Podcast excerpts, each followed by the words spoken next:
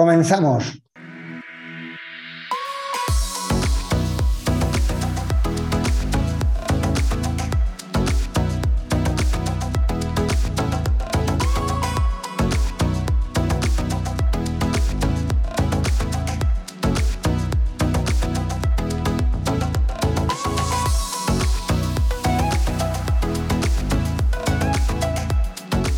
Hola, hola, ¿qué tal? Buenas tardes, buenos días, depende de cuándo, dónde y cómo nos escuchéis.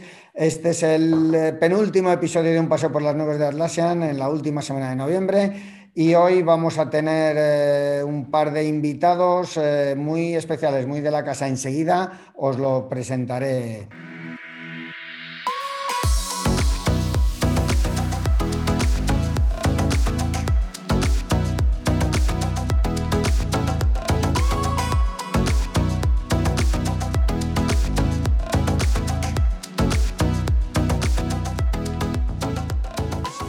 Tenemos aquí con nosotros a dos personas de la casa, dos personas que nos van a contar muchas cosas sobre Atlassian, sobre el tema de cloud, sobre el tema del CodeGate y de esas apps que hemos presentado y que nos van a acompañar. Por un lado tenemos a Carlos Aparicio, Charlie para los amigos. Charlie, ¿qué tal? ¿Cómo estás? Hola, ¿qué tal? Muy bien, con muchas ganas. Muy bien, eh, bienvenido, deseando también hablar contigo. Y tenemos también a Álvaro Aranda. Álvaro, para los amigos, Álvaro, o Alvarito, como quiera. ¿Qué tal? Hola, muy buenas. Un gusto estar aquí de nuevo. Muy bien, pues eh, en unos minutos empezaremos, primero con Charlie y luego con Álvaro, pero seguimos de momento nuestro horario habitual y nuestras secciones habituales.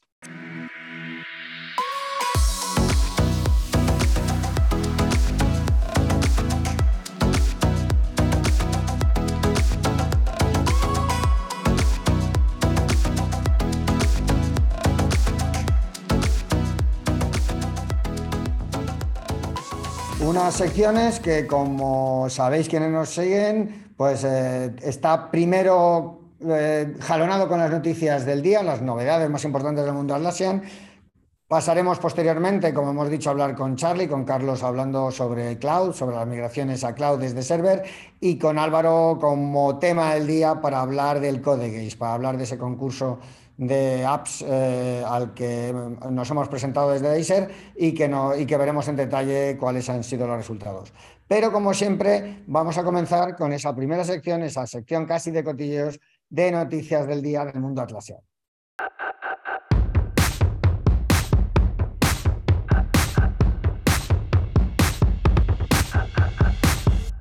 Y comenzamos con eh, un recordatorio. El día 26 de octubre, el pasado día 26 de octubre, tuvimos en Madrid el ITSM Experience Day de Deiser, el primer evento ITSM que celebraba la obtención, entre otras cosas, de nuestra especialización como ITSM Specialized Company dentro del mundo Atlassian un evento que resultó tremendamente interesante, con casi 60 personas participando, y ya tenéis los vídeos de cada una de las charlas del evento, tanto del resumen como de las charlas individualmente. La mía, la de Gloria, la de Gregory, la de Jaime, la de Izaskun, incluso toda la reunión final con las entrevistas y las preguntas de las personas. Así que tendréis, si entráis en el canal de YouTube, tendréis todas esas presentaciones. Y si nos seguís en redes, fundamentalmente en LinkedIn, pero también en Twitter, podéis tener todas las demás. Recordad que también tenemos cuentas en Facebook e Instagram, pero sobre todo en el email comercial. Estamos trabajando muchísimo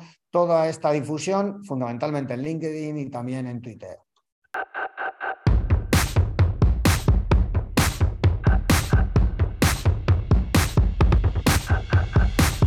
Y siguiendo hablando del ITSM Experience Day, anunciamos ya el ITSM Experience Day Barcelona Edition. ¿Cuándo será? El año que viene, pero pronto, en enero. ¿Qué día? El 25 de enero. Y el lugar, nuestro emblemático Hotel W, las salas del Hotel W. Recordar que en Barcelona arrancamos en la pedrera los dos primeros Enterprise Day, pero muy rápidamente empezamos a adoptar el Hotel W como centro de realización de nuestras jornadas, de nuestros eventos y de todas las acciones de difusión del mundo Atlassian. Así que trataremos de repetir el programa casi lo más que podamos, Trataremos de invitar a algún cliente del área cercano a Barcelona, pero trataremos de contar con el resto del programa tal y como lo contamos en Madrid. Será, como digo, el 25 de enero en Barcelona. ITSM Experience Day, Barcelona Edition.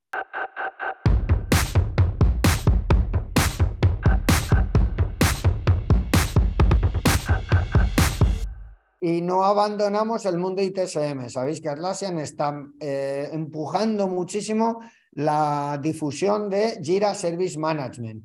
Acabamos y veremos más adelante una noticia muy importante dentro del mundo Atlassian de un reconocimiento importantísimo. Un producto que ya está en más de 40.000 empresas. El próximo 8 de diciembre se producirá en directo un evento presencial denominado ITSM High Velocity es un evento orientado a poder difundir en el mundo Atlassian en Europa, en la zona EMEA, todo lo relacionado con Jira Service Management y su capacidad para la transformación digital de las empresas que quieren de alguna manera añadir valor a sus servicios. La suerte que tenemos como empresa es que gracias a la especialización que hemos obtenido, Deiser tendrá una mesa, tendrá una especie de mini booth donde estará un equipo de tres personas como mínimo, estaremos seguros, Fede, Pedro y yo, atendiendo a todos los visitantes. Si alguno viaja desde España, que nos busque, que busque el logo de Deiser y que trate de conocer un poquito mejor todo lo que somos capaces de ofrecer.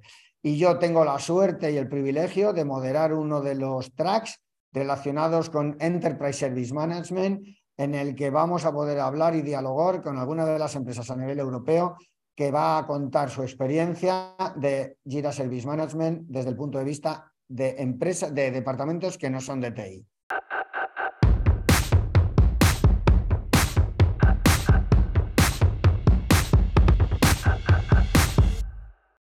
Y seguimos hablando de ITSM, no podemos olvidar el enorme reconocimiento que precisamente entre el último Un paseo por las nubes y este ha recibido Atlassian. Garner, la prestigiosa consultora que establece sus criterios de clasificación de las grandes compañías de, fábrica de software a nivel mundial con sus Magic Quadrant, Garner acaba de considerar Atlassian dentro del grupo de líderes en el mundo de soluciones ITSM. En el año 2021 recibió eh, la mención de empresa visionaria o solución visionaria, ha subido un escalón y ahora mismo se codea con los grandes en el mundo ITSM con ServiceNow, con BMC, con Ivanti. El cuarto lugar, si no es el cuarto, el tercero, el segundo, el primero, pero uno de esos cuatro es Atlassian. Un producto que nació como una app hace ocho o nueve años y que se ha convertido en una solución a nivel mundial de carácter corporativo para la creación de mesas de servicio en las organizaciones. Todo un logro y ha conseguido posicionar un nuevo producto de Atlassian dentro de lo que es la capa estratégica de todas las empresas a nivel mundial.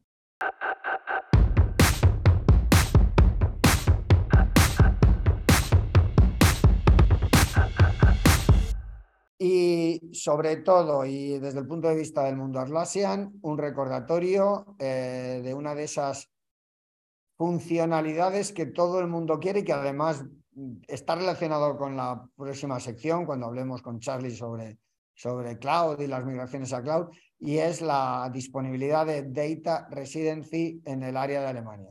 Recordar que uno de los elementos fundamentales, obstáculos, o al menos anunciado ya, Evidentemente estas cosas se anuncian y luego pues, se tarda o hay unas fechas de prueba, pero ya está eh, anunciado el Data Residency para Alemania. Esto es muy importante dado que uno de los países con mayor nivel de rechazo a la migración a la nube es Alemania precisamente por todas las consideraciones de privacidad de datos. Eh, con lo cual ahora la información sensible o la información más importante a nivel personal ya puede eh, realizarse su almacenamiento en eh, centros de datos de la propia Alemania. Así que muy buenas noticias para el empujón de Atlassian Cloud.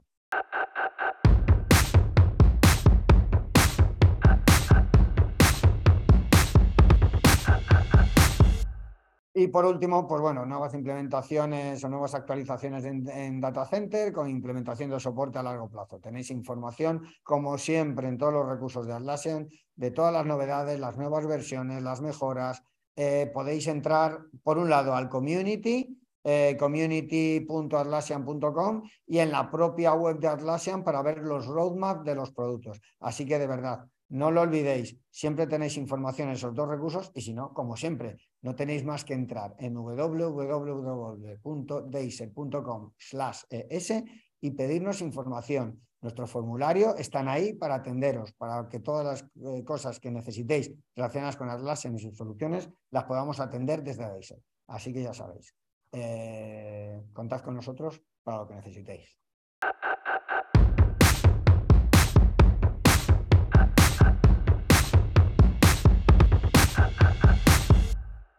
Y bueno, eh, hoy ha sido también profuso en novedades, muy centradas en ITSM, pero estas últimas noticias, sobre todo la última, nos da bastante pie a nuestra siguiente sección. Así que, sin más dilación, pasamos al invitado del día.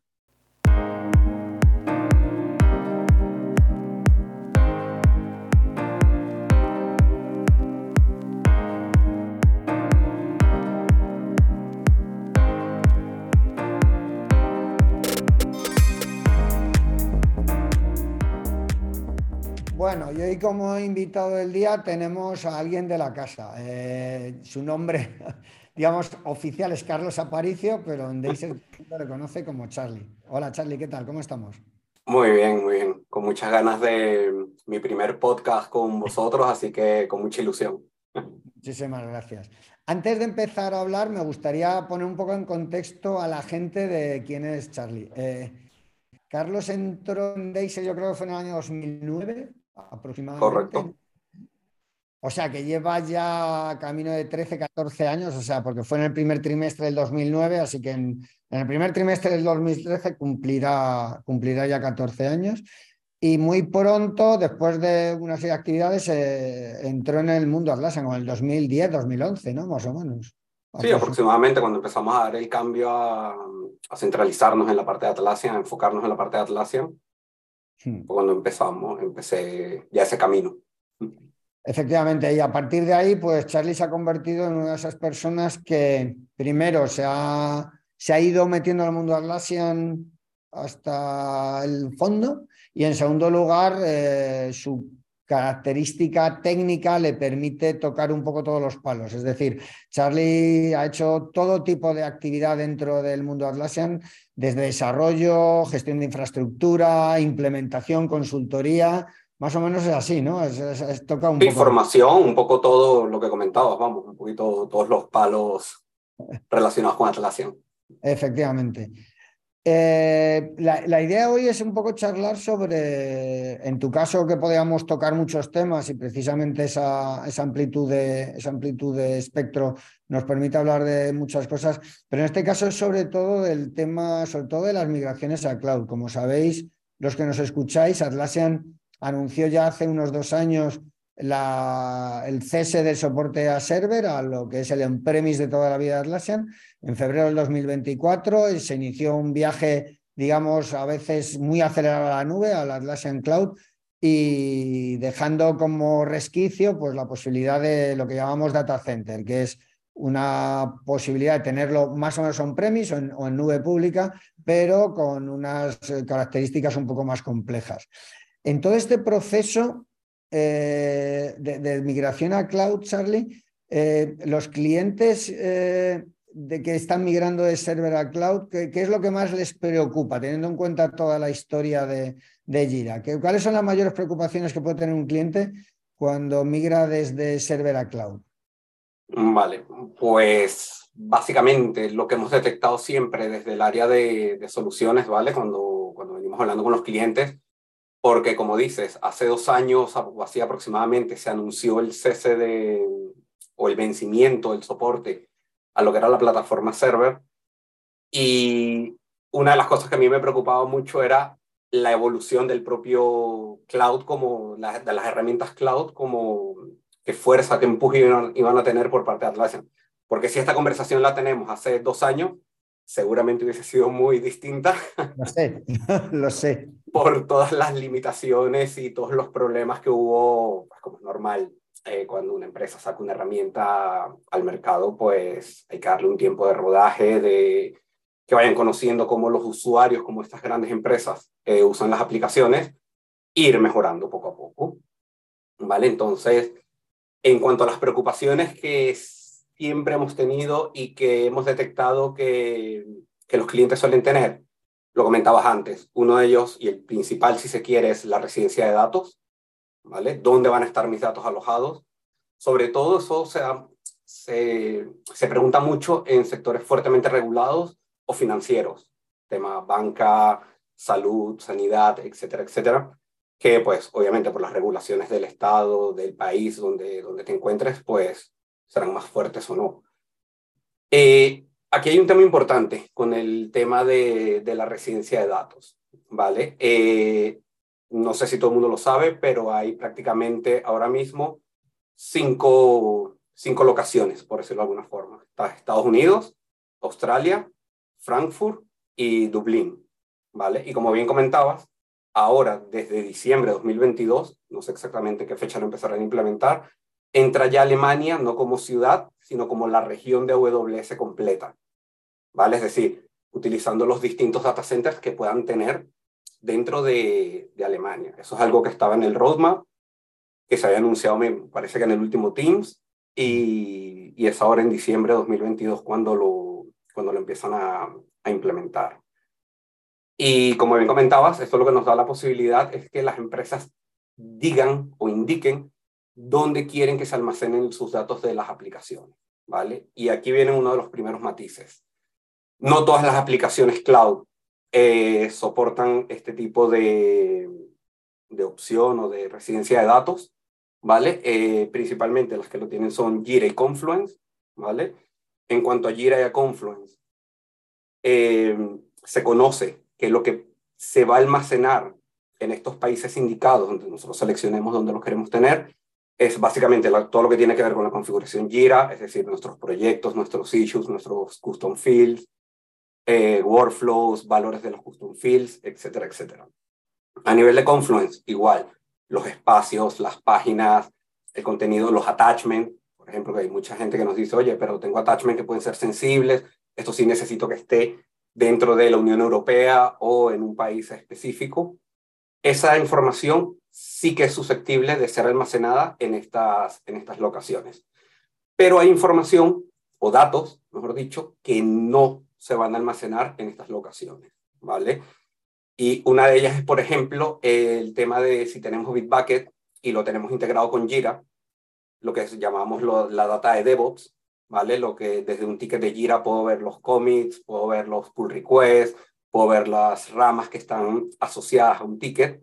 Esa información no se va a almacenar en, en estas locaciones, ¿vale? Nosotros podemos definir. Eh, porque de hecho Bitbucket mm, en sí está almacenado pues en, el, en lo que es la región que Atlassian llama como global, ¿vale? Que son sus propios data centers y que estarán en, en Estados Unidos. Otro tipo de datos que no suele almacenarse eh, a nivel, por ejemplo, de, de Jira Service Management, la cuenta de usuarios de los customers. Esa información no se va a almacenar en estas locaciones. Y Atlassian lo describe muy bien, debido a que ellos lo que hacen es que lo, esa información específica que tiene que ver con customers, con usuarios, la tienen almacenada y securizada y protegida y a su vez distribuida en todas las regiones. ¿Para qué? Para facilitar el acceso de estos datos desde cualquier locación. Imaginémonos una multinacional que tiene usuarios en distintos países, España, eh, Brasil, eh, Estados Unidos, etcétera, pues que desde donde te conectes, obviamente esa data sea rápida y fácilmente accesible. Entonces, Sí que es verdad que lo del data residency está, está cada vez mejorándose eh, mucho más, pero sí tenemos que ser conscientes de que hay datos que no van a viajar a, a, estos, a estos centros de datos definidos por el usuario. Es algo que está, Atlassian comenta siempre que está siempre trabajando en ello y que están buscando las mejores opciones para que esta información también quede bajo, bajo una región específica definida o decidida por el, por el usuario. Y hay una página que nosotros siempre recomendamos a todos nuestros clientes eh, que revisen, que es, eh, si buscan en Google, Understand Data Residency, ahí se explica al detalle todo lo que tiene que ver con las ubicaciones, datos eh, en tiempo real o al momento que se están almacenando en estas locaciones, qué queda por fuera y en qué se está trabajando. Entonces es un tema que, sobre todo los clientes que cuentan con estas regulaciones y necesitan tener la seguridad de que sus datos van a estar en un sitio específico, les recomendamos siempre que visiten esta página que es información pública, está publicada en Internet y que pueden ver siempre en, en cualquier momento. Muy bien. Efectivamente, parece que, el data residency es como el elemento más de mayor fricción, ¿no? ¿Hay algún otro elemento de fricción que tú veas en el, camino de server a la nube? Ahí me he extendido un poco con eso, lo que pasa es que ese es, uno de los que yo considero que es el más importante o sobre el que más nos, nos preguntan, pero bueno, también hay otros temas de, a nivel de preocupación, como puede ser la viabilidad de, oye, lo que yo tengo montado ahora mismo en mi server o en mi data center, me lo voy a poder llevar al, al cloud. Es decir, lo que hago con los plugins o con las apps que tengo instaladas, los procesos que tengo en torno a ciertas aplicaciones, me las voy a poder llevar al, al cloud. Y bueno, sobre esto comentaremos seguramente un poquito más. Otro de los puntos importantes es los tiempos de ejecución de las migraciones. ¿Vale? Y esto está muy relacionado con otro tema importante que lo hemos comentado, que son las fechas impuestas por Atlassian. Esa fecha de 15 de febrero de 2024. Ese día, en principio, se deja de dar soporte a, a lo que es el licenciamiento de server. ¿vale? Recordemos que Data Center sigue vigente, eso se sigue manteniendo, eso no, va a sufrir de momento ningún cambio, va a seguir teniendo todo el soporte, pero sí es verdad que los clientes nos dicen, oye, estamos ya prácticamente, sobre todo ahorita en el último trimestre, nos estamos acercando a enero 2023, ya nos queda un año, soy una empresa grande, tengo X cantidad de tickets, N cantidad de usuarios, ¿qué tan rápido lo tengo que hacer? Eh, ¿Me va a dar tiempo? ¿No me va a dar tiempo? Etcétera, etcétera. Entonces, al final, todas esas dudas o preocupaciones giran en torno a estos cuatro puntos. Eh, la residencia de datos, viabilidad o posibilidad de qué voy a poder conseguir en, en la nube, en función de lo que tengo ahora mismo en mi server o mi data center, tiempos de ejecución y eh, el tema del soporte por parte de Atlassian. Vale. Eh, eh, claro, esa es la parte, digamos, de, de handicap para ir, pero una vez que estás en la nube y comparando, imagínate que tenemos que comparar Atlassian Cloud con, con server, ¿Qué, características de este Atlassian Cloud eh, pueden ser interesantes o pueden ser más interesantes? ¿O qué ventajas puede traer para una organización respecto a Server? ¿O qué, cosas positivas podemos, podemos obtener? Tiene muchas cosas buenas, sobre todo lo que comentábamos al principio, desde hace año y medio, dos años prácticamente para acá, el tema cloud eh, dentro de Atlassian ha dado un vuelco increíble y en cuanto a las características que tenemos, pues una es el rendimiento. El rendimiento en cloud cada vez es mucho mejor, el performance, el conectarme a la instancia, eh, pedir un ticket o trabajar con un ticket o con un tablero, con un gráfico, con cualquier dato que, que tenga yo dentro de las instancias. Eh, es fenomenal, vamos, a día de hoy. Eh, por otro lado, las empresas, eh, tema económico, ahorro de infraestructura, mantenimiento, lo que es todo tema hardware, software, esos servidores donde yo tengo que tener la base de datos donde van a estar alojados los datos, un equipo de IT dedicado al mantenimiento, a la monitorización de esta infraestructura, todo esto me lo ahorro, ¿vale? Porque cloud, pues, eh, ahora es responsabilidad de Atlassian, por decirlo de alguna forma. Estamos delegando toda esa parte de infraestructura a los equipos especializados de Atlassian que, se van a encargar de, gestionar. Entonces, otra, es otra de las características el tema económico. Tema de upgrades de versión y parches de seguridad. Últimamente, sobre todo, se ha estado viendo que han salido algunos, algunas noticias o informaciones por parte de Atlassian de librerías con vulnerabilidades, etcétera, etcétera, que nos obligan, si queremos tener una instancia segura, pues a meter estos parches de seguridad, actualizar la versión, que no siempre podemos. Si tenemos un Jira o un Confluence que tiene que dar soporte 24/7, pues encontrar esa ventana para hacer esas actualizaciones puede llegar a ser complicado. De, con la parte de cloud, nos olvidamos de todo esto, ya que Atlassian siempre que genera una nueva versión o detecta un problema de seguridad y genera un parche, lo aplica en el momento y suele ser transparente a los, a los usuarios. Y por último, otra de las características que es importante para las empresas es la inversión en I+.D. ¿vale? Es bien conocido que Atlassian desde hace tres años o así, la mayor inversión a nivel de I+.D. que está haciendo lo hace en cloud, es decir, todo lo nuevo va a salir para cloud primero y luego, una vez que esté rodado, que esté probado, que esté en, buen camino, lo empiezan a distribuir antes a lo que era server y ahora lo mantendrán con, con la parte de data center. Entonces sí que hay bastantes características que son positivas para los, para los clientes. De hecho, por remarcar un poco lo que acabas de decir, yo recuerdo hace meses Cameron Ditch lo, lo dijo en una charla. Dijo, nos vamos al Focus Cloud, pero eh, parte de la mejora la llevaremos a Data Center, pero no necesariamente todas. Nuestro Focus Cloud, y eso hay que reconocer que desde el punto de Atlassian dejó claro desde hace un año y pico claramente cuál era su, cuál era su roadmap. ¿no? Eh, desde el punto de vista del proceso en sí, del proceso de migración a cloud, ¿hay algún momento idóneo para hacer la migración o qué tiene que considerar una empresa para hacer la migración? Y una vez que la hace, si hay, ¿cuál, cuál es el mayor reto de, esa migración o cómo, cómo debería afrontarlo? ¿O cómo, cómo ves tú ese proceso? Claro, en cuanto a lo que es el momento, por decirlo de alguna forma, aquí no hay una respuesta correcta, porque no hay dos instancias de Jira iguales, ¿vale? Todos los clientes la usan para un determinado proceso, o tienen sus procedimientos, o tienen sus formas de, de utilizar, de interactuar y de explotar los datos.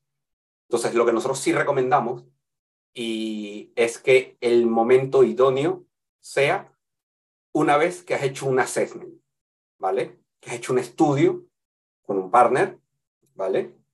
en el que se analiza tu instancia, se ve qué procesos tienes, eh, cómo, cómo utilizas la instancia, qué plugins o aplicaciones eh, estás utilizando, qué es lo que necesitas llevarte. Una de las cosas importantes de estos assessments es que le permiten también a los clientes aprovechar para depurar, si se quiere, o limpiar un poco su instancia. Sobre todo esos clientes que tienen muchos años, que vienen desde un Gira 5, Gira 6, que tienen ya a lo mejor 6, 7, 8, 10 años con la herramienta, este, pues obviamente se van acumulando cosas, flujos, eh, custom fields, eh, issues, proyectos que ya no están en uso. Y una de las cosas que solemos hacer en estos, en estos assessments es analizar justamente todo esto que tú tienes para ver cuál va a ser la mejor estrategia de migración, ¿vale? Porque nos hemos encontrado con clientes actualmente donde hacemos, por ejemplo, migraciones faseadas donde, oye, mira, en este primer trimestre vamos a hacer esto, esta cantidad de proyectos, esta cantidad de procesos. O nos hemos encontrado clientes donde hemos una instancia muy, muy limpita, donde decimos, venga, con esta podemos ir completo. Iniciamos, empezamos el proceso de migración y cuando acabemos ya lo vas a tener todo migrado. O parcial. Hay mucha gente que a lo mejor termina quedándose con una parte en data center, históricos o datos que son muy sensibles que no pueden llevarse a la nube y se llevan lo que realmente se pueden, se pueden llevar ese proceso. Entonces, el momento sería una vez que has realizado eh, un estudio de qué es lo que tienes, cuál es tu situación actual, para ver cuál es la mejor manera de, de irte a la, a la nube. O sea que el assessment entiendo que es el elemento base, ¿no? A partir de ahí yo ya decido cómo, cuándo y en qué, en qué timeline, en qué, en qué escala temporal. Eso es. Una vez que se, acaba, que se finaliza el assessment, eh, las empresas tienen ya la capacidad para decidir justamente lo que has comentado, eh, cómo, cuándo, dónde, eh, por qué, para qué, cuáles son las, mejor, los mejores, las mejores vías. Otro tema importante de los assessments es que esto no es que no lo hayamos inventado nosotros, por decirlo de alguna forma, esto Atlassian lo ve con muy buen ojo, es una de las recomendaciones que hace Atlassian y que lo tiene público en, su, en toda su documentación, porque es justamente eso, es justamente lo que nos permite conocer en verdad qué es lo que tenemos ahora mismo. De hecho, Atlassian ya lo está diciendo últimamente en los mensajes, no hay una migración pequeña o sencilla, por decirlo de alguna forma. En función de cómo tengamos los datos, qué aplicaciones tengamos, eh, cómo interactuemos con la herramienta, pues eso va a definir una serie de limitaciones o, características que tenemos que estudiar para poder hacer la, migración futura. De hecho, mira, añado yo que precisamente yo creo que fue hace, hace tres o cuatro semanas que estuve, recuerda que estuvimos Leo y yo en Ámsterdam, tuvimos varias reuniones con gente de Atlassian, pero se nos cruzó en el camino Ana Retamal.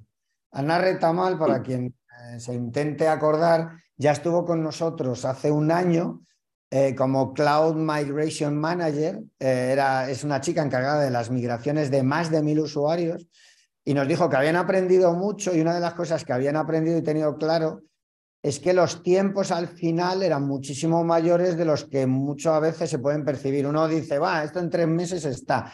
Y ella decía, mínimo, al final te ibas a seis, siete meses entre unas cosas y otras porque cuando no era el tamaño de la instancia, eran las apps, o cuando no había que decidir si me quedaba con algo o no, y eso al final afectaba a la organización. ¿no? Entonces yo creo que, que entra un poco en línea lo que estás diciendo tú, que cada caso, que el assessment es fundamental porque es el que me va a ayudar a entender si debo en ese momento, me tengo que esperar o, incluso si lo tengo que hacer por, por motivos de política interna, eh, lo que me va a costar, ¿no?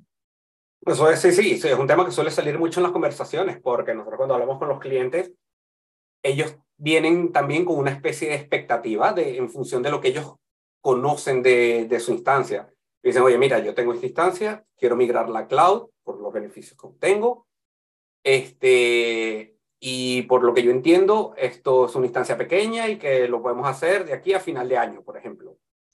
Cuando hacemos el assessment, es cuando empiezan a salir toda esta serie de temas y luego también sirve para que muchas personas entiendan que su instancia tiene ciertas peculiaridades o ciertas características que no es que van a ser inviable la migración, sino que ya no es un proceso de hacerlo en dos, tres semanas, sino que nos podemos ir a un proyecto después a lo mejor de tres meses, cinco meses, seis meses en función de, de las distintas características y de los datos que arrojen estos, estos estudios. Yo, de hecho, recuerdo, hay un cliente que tenemos, no voy a decir el nombre, pero el año pasado optamos con varias empresas para hacer su migración y que recuerdo que había algún partner, eh, es fuera de España, o sea, no, no, nadie esté pensando en nombres españoles, es un partner de fuera de España y que ofrecía la migración en tres meses. Eh, nosotros dijimos que era una locura, que mínimo un año, y después de un año y tres meses seguimos con esa empresa y se va a extender unos meses más, precisamente por eso que has dicho 2.000 usuarios, 17 apps eh, y luego está el día a día. Es decir, yo no puedo parar. Eh, yo tengo que ir haciendo el proceso, como dices tú, faseado, porque no es lo mismo pues, una empresa de 100 personas o de 20 que esta, que a lo mejor son 2.000 y donde eh, Atlassian es crítico. ¿no? Entonces yo creo que eso es muy importante que la gente se conciencie de contar con una empresa como Deiser para echar una mano. Porque Deiser además contará con Atlassian cuando lo necesite, ¿no? Eso eh, es. Eso es, sí, es eso, justamente eso. Eso es lo importante de, definir cómo, cómo lo podemos hacer, porque lo que comentabas, una empresa de 20.000 usuarios, Gira, por ejemplo, no puede parar la empresa a lo mejor eh, tres meses y que nadie utilice la herramienta mientras se está migrando. Entonces, obviamente, todo este tipo de cosas son las que, son las que suelen salir a, eh, en estos estudios, vamos. Efectivamente. Luego, obviamente, está el tema de cuáles son esas fricciones, por decirlo de alguna forma, eh, a la hora de, irnos a la nube. El primer tema son las apps, ¿vale? Las apps, no todas las apps están en la nube ahora mismo.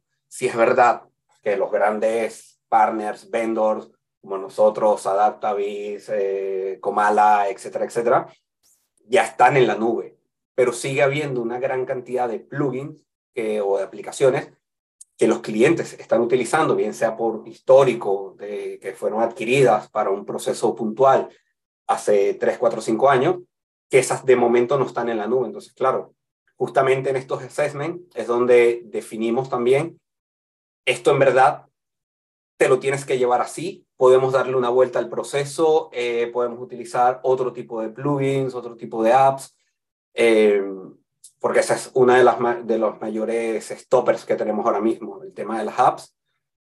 Luego, otros stoppers que suelen salir en, en conversaciones es el tema de la seguridad. Vale, yo voy a delegar todo esto a Atlassian. Eh, ¿Quién me garantiza o cómo me garantizan que mis datos van a estar seguros, que no vamos a ser hackeados, que no nos van a robar pues la información, los attachments, etcétera, etcétera? Y bueno, aquí contar que Atlassian cuenta con equipos especializados de seguridad y una serie de certificaciones que en principio avalan todo lo que es el tema de, seguridad de aplicaciones en, en, la nube. Otro tema importante que nos suelen preguntar cuando estamos haciendo los assessments es eh, la seguridad de los datos, la persistencia. Oye, ante un fallo, vale, sé que mis datos van a estar, por ejemplo, en Frankfurt, pero ¿y si el data center de Frankfurt de Amazon se quema o ocurre algo? Entonces, bueno, aquí eh, Atlassian siempre pone a disposición una serie de mecanismos de seguridad y backups continuos en distintas regiones dentro de la misma zona, ¿vale? Eh, donde tenemos nuestros datos para, para garantizar que esto, en caso de que haya algún fallo, algún peligro de los datos, rápidamente puedan, puedan volverlo a levantar lo antes posible. hemos sufrido caídas en cloud, o sea, no somos inmunes. Al final Atlassian tiene un SaaS, ¿vale? Que pone a disposición de sus usuarios, pero hace unos meses tuvimos una caída de Jira que duró, no sé cuánto tiempo fue, una semana o así, más o menos. Y, y claro, estas son cosas que, que, al final a los clientes, sobre todo a los que son muy grandes, les preocupa decir, hostia, es que yo tengo procesos críticos dentro de la empresa, procesos de facturación, de desarrollo, etcétera, etcétera, que no, que no quiero perder. Entonces, bueno, eso es algo que, que pasa tanto en Atlassian como en cualquier otra. Se nos ha caído Google, se nos ha caído WhatsApp, o sea, no son inmunes a eso, pero sí que tienen medidas de seguridad eh, que intentan garantizar que los datos estén siempre disponibles, o al menos eh, el 99,99999%. Pues eh, nos vamos, nos está quedando sin tiempo Charlie, vamos a tener que pasar en breve a, Álvaro para hablar del Code Geist, pero muy interesante sobre todo lo que estás contando. Yo por hacer un resumen es eh, hay una serie de obstáculos para ir al cloud. El cloud tiene una serie de ventajas fundamentalmente económicas y de un time to market mucho más rápido y que sobre todo contemos con la ayuda de un partner, con la ayuda de un partner como Deiser que se apoyará en Atlassian para hacer un proceso que no es tan sencillo porque Jira Cloud o Atlassian Cloud no es igual que Atlassian Server. Son productos parecidos, pero con... Eso es. A nivel de, a nivel de modelo de arquitectura son el sol y la luna, por decirlo de alguna forma. Sí trabajamos con tickets, el concepto es el mismo, pero hay una infraestructura que es totalmente diferente a nivel de desarrollo, que seguramente lo comentarás ahora con, con Álvaro, y que mi recomendación es siempre primero apoyarse en un partner, hacer, hacer un assessment y que ese estudio es lo que va a garantizar que en verdad eh, un timeline de, del proceso de migración, viabilidad y eh, características de cómo, lo, de cómo se podría hacer. Perfecto, Charlie. Pues un muy buen resumen para cerrar esta parte. Muchísimas gracias. Ya contaremos contigo en otro, en otro capítulo y esperamos eh, en los próximos meses tener nuevas intervenciones de cómo va evolucionando todo este viaje hasta la nube. Así que muchísimas gracias, Charlie, y nos vemos. Muchas gracias. Hasta luego. Eh, y ahora nos vamos al tema del día.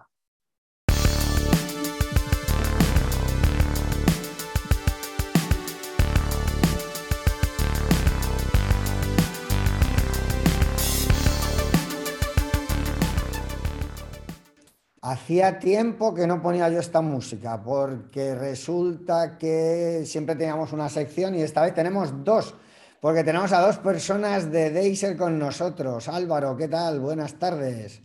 Buenas tardes. Muy interesante la charla con Charlie. La verdad es que sí. Es, lo bueno es que con Charlie uno siempre aprende.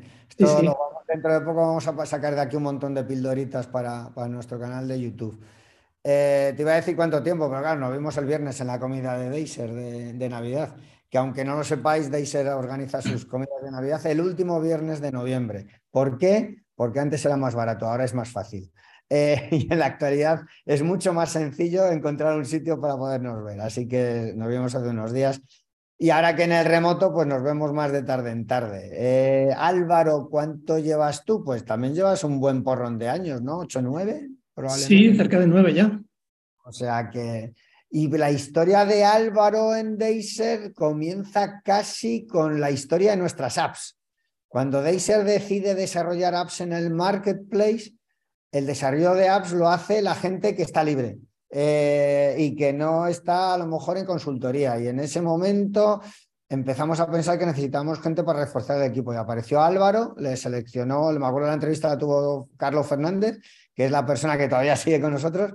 Y bueno, pues arrancaron la semilla un poco, un poco empujones por, porque entonces eh, no había una clara separación entre producto y servicio, la semilla de lo que es ahora el área de producto de Deiser, ¿no, Álvaro? Más o menos esa es la, la historia. Ese es el resumen, eso es. Y con el paso del tiempo, pues el equipo se ha convertido en una unidad de 12 personas ahora mismo, con todos los elementos que necesitamos para el desarrollo de software, con QA, con UX, con testing, con soporte, con desarrollo, con backend, con frontend, y lo que eran semillitas puestas por ahí, pues acabaron convirtiéndose en el Project Track, en Exporter, en Workload, aunque ahora Workload es una app menor, y en una de las que vamos a hablar ahora que se llama Waiting List, ¿no? Eh, más o menos. Eso es. Y una serie de aplicaciones más también que al final se quedaron ahí. Efectivamente, se quedaron un poco en el camino por uno de los... En un momento dado determinamos hacer más apps, luego nos decidimos quedarnos con las más potentes, fuimos variando a lo largo del tiempo. Hoy, hoy vamos a hablar con Álvaro, de, bueno, con Álvaro también es una de esas personas con la que podríamos hablar de mil cosas dentro de Acer, porque también Álvaro, a pesar de que está en el equipo de producto, tiene, tiene las acreditaciones profesionales de Gira, como la de cualquier un consultor o persona que implementa soluciones Atlassian, dado que una persona de producto Atlassian en cierto modo está obligado a conocer muy bien los productos, porque va a hacer apps para esos productos. Entonces tiene que conocer funcionamiento, limitaciones, etc. Pero hoy vamos a hablar de la parte suya, la que, la, que más está en el día a día, que es el desarrollo. Y vamos a hablar de una cosa que se llama el Codegeist. ¿Y qué es el Codegeist, Álvaro? Intenta explicarnos qué es. Vale, pues de una manera sencilla, el Codegeist es una competición, un hackathon para desarrolladores que lanza Atlassian casi cada año, desde hace ya bastantes años, y que tiene como objetivo fomentar la creación de apps de un tema en concreto y bajo una plataforma en concreto. En este caso, este año, eh, la plataforma elegida era Forge, la nueva plataforma de desarrollo de Atlassian para aplicaciones cloud, y había tres temas principales. Había que crear aplicaciones que o bien fueran para equipos de DevOps, para equipos de negocio o para equipos de IT. Te voy a poner un aprieto. si pudieses explicar, eh, date cuenta que este podcast eh, teóricamente nos escucha gente técnica, ¿vale? Entonces, ¿qué diferencia o, cuál es la diferencia entre eso que acabas de decir que es Forge, que es la nueva manera de Atlassian para desarrollar apps, y, el, y la manera en la que se están haciendo hasta ahora, que se llama Connect? Que es nosotros tenemos las apps actuales, esta otra hablaremos ahora, pero las tenemos en Connect. Eh, ¿Podrías, aunque sea, yo qué sé? Eh, sí, por supuesto. Voy a intentar ser, ser, muy breve. Y además me voy a apoyar en lo que estaba diciendo antes Charlie. Por eso, quería dar pie por eso, sí. Sí, pues si me pongo en el punto de vista de un cliente, un gran problema al ir a cloud es la seguridad. ¿Qué va a pasar con mis datos? ¿Qué va a pasar con mis datos? Porque yo no solo tengo Jira, Confluence o cualquier otra aplicación de Atlassian, sino que también tengo apps. Utilizando Connect, que era la plataforma antigua, la que teníamos hasta ahora para el desarrollo de aplicaciones en cloud, cada proveedor, cada app, tiene que mantener su propia infraestructura. Eso quiere decir que la información de los usuarios puede que no esté solamente alojada en los servidores de Atlassian, sino que van a estar en los servidores también de cada una de las apps. ¿Vale? Eso para un cliente es una incertidumbre grande. Es decir, yo delego en Atlassian, pero Atlassian delega en más gente. ¿Qué va a pasar con mis datos? Forge viene a solucionar varias cosas por parte de Atlassian, pero una de las que viene a solucionar es esta. Es una plataforma en que para un cliente le asegura que sus datos van a estar siempre dentro de esa plataforma. ¿Por qué? Porque Atlassian a los desarrolladores lo que nos da es una plataforma única donde todos vamos a alojar nuestras apps. Y esa plataforma está em, e-, está alojada o está em, manejada por Atlassian. ¿vale? Con lo cual Atlassian tiene todo el control. Nosotros desarrollamos las apps, Atlassian las aloja, Atlassian provee el servicio para sus distintos productos y el cliente puede estar tranquilo que Atlassian va a garantizar sí o sí el buen funcionamiento y la seguridad de sus datos porque ella es la que tiene control.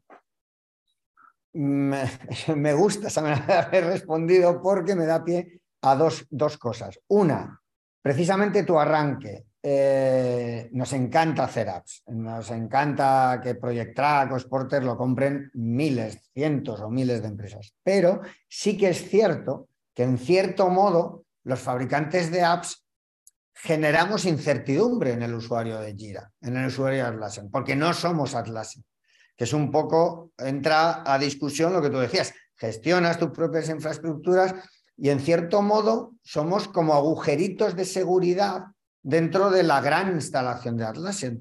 Por lo tanto, sí que es verdad que por un lado, y yo tengo que entender, voy a intentar poner abogado del diablo, por un lado Atlassian ha, crecido mucho gracias a las apps, pero ahora que, están en instalaciones críticas y corporativamente muy grandes, somos una amenaza, eh, en, cierto modo, al menos la arquitectura, no la app en sí, pero la arquitectura genera yo lo sé porque además yo he gestionado operaciones de venta a, grandes corporaciones y te empiezan a preguntar, bueno, ¿y estas apps son de Atlas? Y yo, no, ¿cómo que no? Pero no, mira, tú tienes 17 apps y son 12 fabricantes distintos. Y entonces entran en pánico, sobre todo si es de compras. Y la persona de compras te empieza a hacer preguntas. Y no, mira, tienes un, un, eh, un user agreement para cada uno de ellos. Para mí, ¿qué, ¿qué, es lo que hace Forge?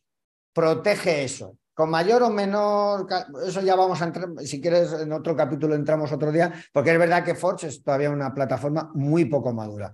Pero lo que pretende Atlassian con el paso del tiempo es como garantizar al, cliente que es mucho más homogéneo la, arquitectura a la que está entrando. Y no hay tantas dependencias, no es lo mismo entrar en la arquitectura de una app de Dacer que en la del fabricante Pepito Gómez que la estuvo haciendo el otro día y a lo mejor tiene mucho éxito, pero es un maldito agujero de seguridad. Y nosotros, sí es verdad que invertimos en ello, pero no todo el mundo, ¿no? Más o menos es así, ¿no, Álvaro? Sí, sí, sí, ese, es el resumen. Que no se asuste nadie, que es verdad que Atlassian, para las aplicaciones de Connect, sí que nos tenemos que pasar ciertas eh, aprobaciones de seguridad por su parte. O sea, que sí, que hacen un seguimiento, pero obviamente no es tan cercano como que ellos fueran los que alojan todo y, dan la seguridad de, del hosting. Efectivamente. Sí, que tiene una cierta seguridad, pero esta es la garantía completa, la que ofrece Atlassian Comfort, se lo va a ofrecer. Justo, nosotros tenemos, pues, cumplimos el programa de Cloud Fortified, que es muy exigente, hacemos validaciones y, pasos de testing todos los años de las apps, sobre todo ahora en Data Center. Luego también eh, estamos adscritos a programas tipo Bug Bounty para la detección de vulnerabilidades. Es decir, hay, una inversión clarísima por parte del partner, pero esto lo que hace es dar un paso más. Va a permitir al partner además probablemente enfocarse en cosas más orientadas a generar valor que en proteger la infraestructura, porque la infraestructura ya la protege Atlassian y yo me puedo encargar de mejorarlo. Si bien es cierto que la, entiendo que el framework todavía es muy nuevo y que evidentemente hay carencias y que estamos evolucionando poco a poco hacia ese modelo, ¿no? Más o menos. Sí, sí, eso es. Pasa exactamente como decía antes Charlie con el tema de cloud y cómo lo veía hace unos años y cómo lo ve ahora. En Forge estamos en ese punto, lo llevamos viendo un tiempo, está evolucionando y la idea es que de aquí al futuro sea la plataforma base de desarrollo. Bien, pues vamos a volver al, origen, a esto del código. Cuando yo te he hecho la pregunta y se ha empezado a hablar de Forge, etc. Eh, ¿Con qué nos hemos presentado? Eh, ¿Cómo se llama la app que hemos hecho? Y cómo, cómo ha evolucionado. Y vamos a entrar en ello un poco, vamos a irnos a ver. Eh, vale, si quieres te cuento un poco la historia de cómo empezamos. Un poco de la historia de la, sí. Sí. cuando empezamos a pensar en el Codegeist, eh, lo hicimos sabiendo que nosotros en Dazer queremos abrir un nuevo equipo, un nuevo espacio para el descubrimiento de apps. Y, y qué mejor manera que ya que queríamos ese objetivo, si Atlassian abría justo la participación del Codegeist, pues eh, podría, ser, podría ser un buen arranque. Entonces, lo primero que hicimos cuando empezamos a pensar en qué íbamos a presentar al Codegeist era seleccionar ideas. La primera de ellas tenía que ver con Confluence y no lo llevamos a cabo porque nos encontramos al final con un problema en el API, no podíamos recoger la información que queríamos. Tiene que ver en concreto con los states que le llaman. La traducción sería quizá un poco engañosa porque no son exactamente estados de las páginas y por ahí cerramos esa vía y nos decidimos a buscar otra idea y esa fue Waiting List, que es el nombre de la aplicación que finalmente hemos presentado. Em, la idea esta segunda idea, waiting list, quizá tiene bastante más sentido con, lo que el code, con las bases del code Geist, en este caso, porque va dirigida a solucionar uno de los problemas que ellos nos planteaban. Va dirigida a solucionar problemas de los equipos de IT, en concreto de las mesas de servicio de la gente de IT. ¿Vale? La idea que hay detrás es que em, Waiting List quiere poner transparencia en un punto en donde a lo mejor por defecto en Jira Service Management no la hay tanto, y esa es la experiencia del cliente con los tickets que crea en las mesas de servicio. ¿Vale?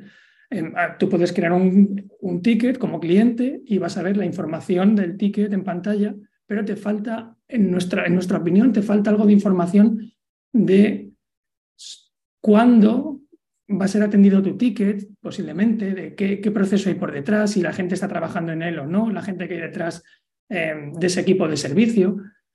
Y, para eso creamos waiting list, para intentar poner un poquito más de transparencia, un poquito más de luz ahí.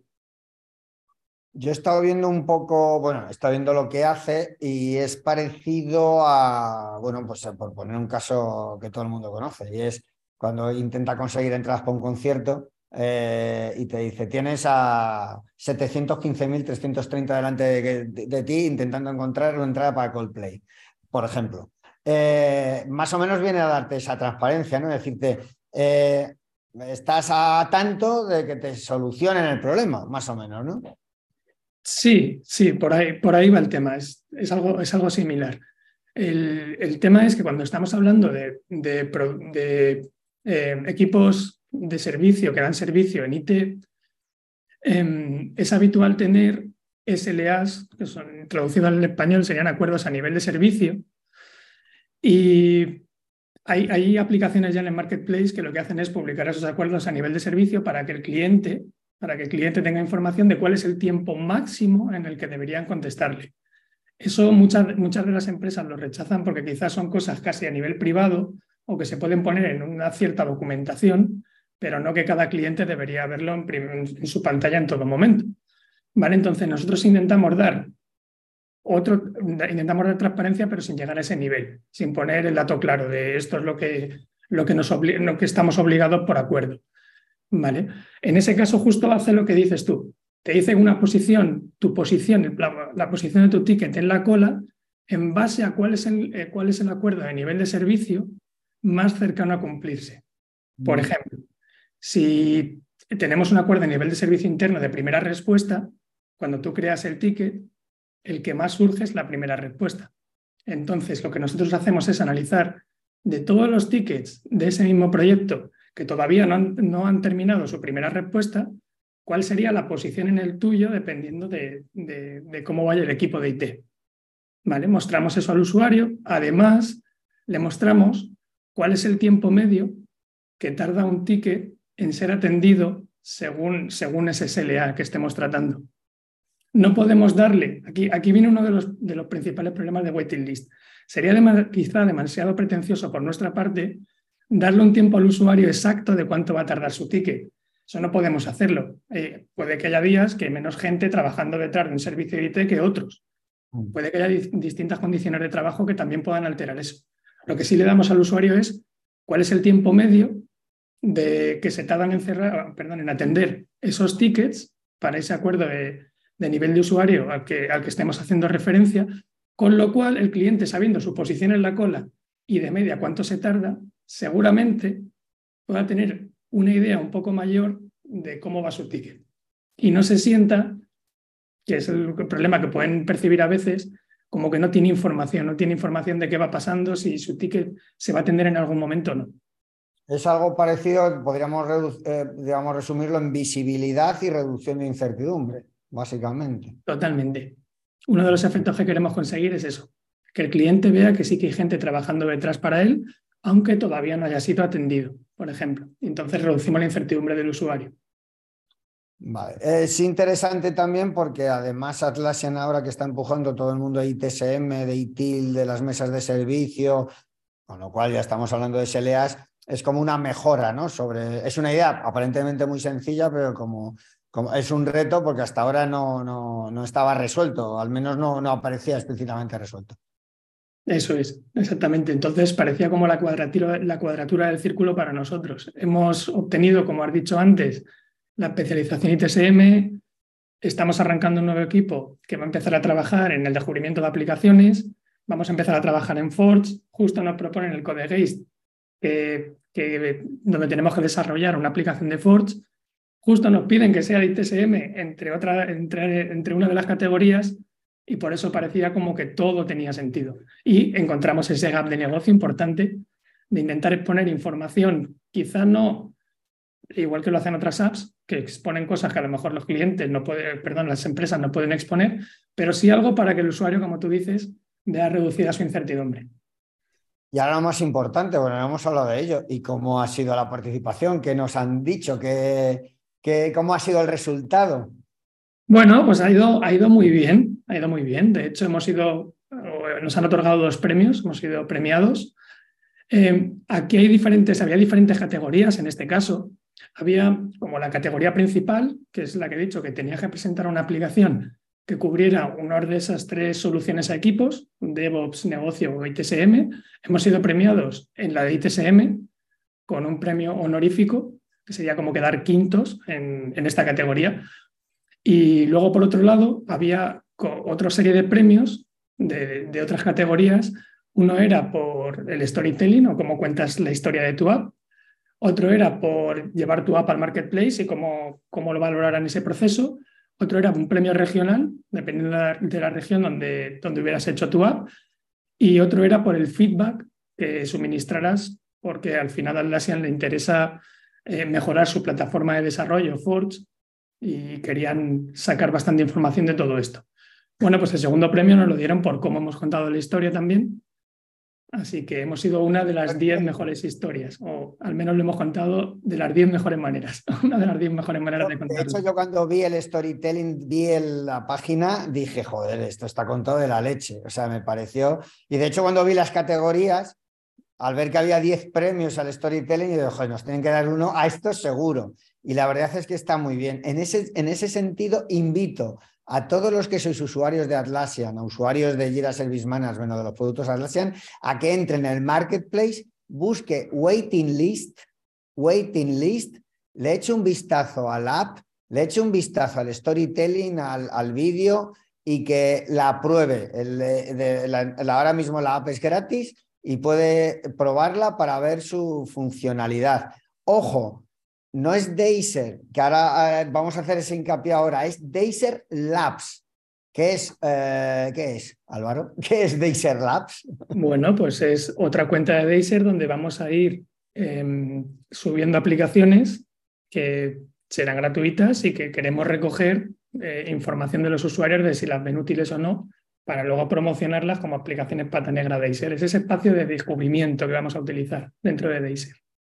Efectivamente, es lo que ha dicho Álvaro al principio, es un proyecto que hemos llamado internamente Discovery, que es para crear, o sea, identificar necesidades. Ahí se va a probar y luego si se encuentra el market fit adecuado, si se encuentra un mercado suficiente o si simplemente vemos interés comercial, pasará a ser una aplicación comercial con un precio determinado, etcétera, pero que entra en una fase de descubrimiento. Ese Deiser Labs es, como dijo al principio Álvaro muy de pasada, es un sitio donde tenemos apps que hemos ido haciendo a lo largo del tiempo, pero que hemos ido, entre comillas, aparcando, bien porque no le veíamos continuidad, bien por complejidad o bien por foco. Llegó un momento en que decidimos que teníamos que poner foco en dos o tres apps fundamentales porque el resto desviaba la atención. Y ahí creamos Deiser Labs. Ahí todavía conviven pues, eh, Template Ops eh, para Confluence, Fiesta, etcétera, una serie de apps que hemos ido desarrollando. Ahora mismo esa cuenta es perfectamente utilizable por los si sois usuarios, os podéis descargar las apps que hay ahí, pero en especial os invito a, a, a perdón, a Waiting List y a descargarla. Y, en, esta parte, ¿ha habido algún reto especial, alguna cosa especialmente difícil? Sí, ha habido, ha habido varias. Bueno, la primera, contar, contar que la participación ha sido alta. Había más de 3.700 personas participando. Eran equipos de máximo cuatro personas. Entonces, la cantidad de aplicaciones que se han subido para esta competición ha sido grande. Y eso, eso es un reto siempre, obviamente. Hay empresas muy grandes detrás. Entonces, intentar ganar, pues, estamos hablando de un quinto premio en un caso y uno de los diez mejores historias en otro. Sí, probablemente haya habido 300, 400 o 500. Eh, sí, como poco. había mucha gente participando, así que. Simplemente dividiendo los números te salen. Sí, sí. sí. Y luego, como retos, eh, nosotros en, en producto, por la idiosincrasia de nuestros productos, no hemos trabajado demasiado con el API de Service Management. Entonces ha habido que bucear un poquito, eso ha sido uno de los retos a los que nos hemos enfrentado. Otros, otro, otro reto importante aquí es que cuando estás hablando de Forge, estás hablando de una aplicación cloud, el rendimiento es clave. De hecho, por ahora Forge no, no, no nos cobra todavía por el rendimiento de nuestras apps y por el uso de su infraestructura, pero en algún momento puede hacerlo.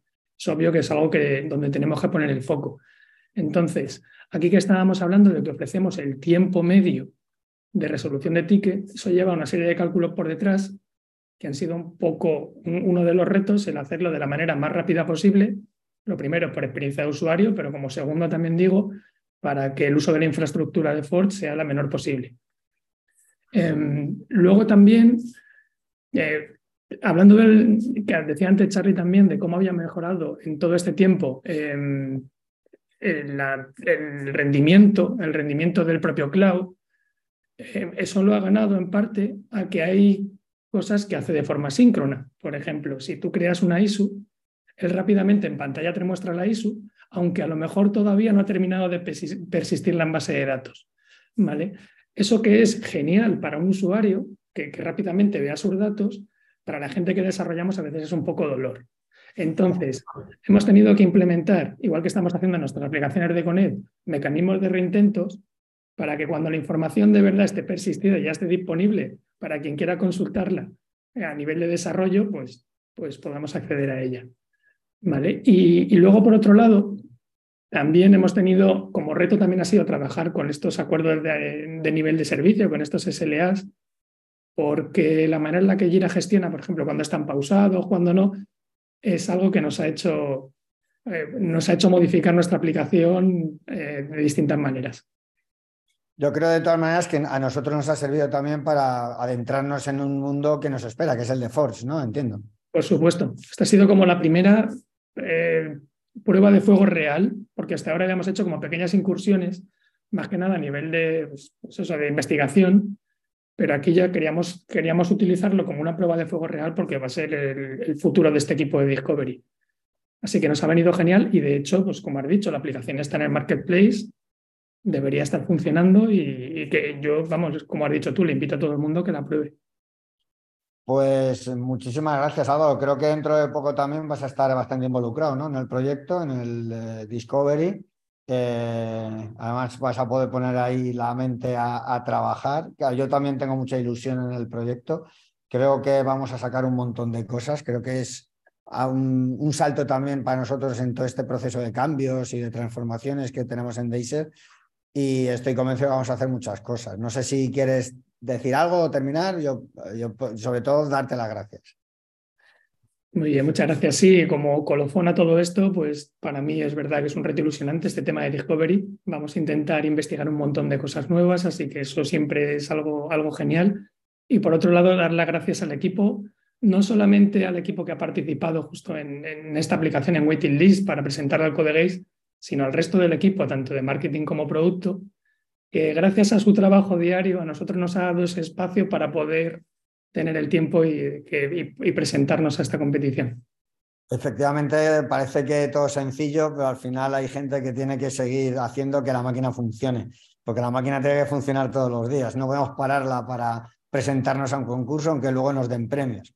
Así que muchísimas gracias Álvaro, reitero las gracias a Charlie, os espero en alguna otra en los próximos meses y nos vemos. Gracias y nos vemos en una nueva edición de un paseo por las nubes de Atlassian. Hasta luego. Hasta luego. Gracias, hasta luego.